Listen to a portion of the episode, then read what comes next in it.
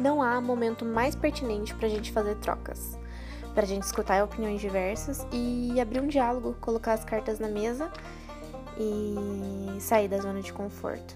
E se você também pensa que esse tipo de comunicação e esse tipo de relação conseguem tornar o nosso mundo um pouco melhor, vem comigo.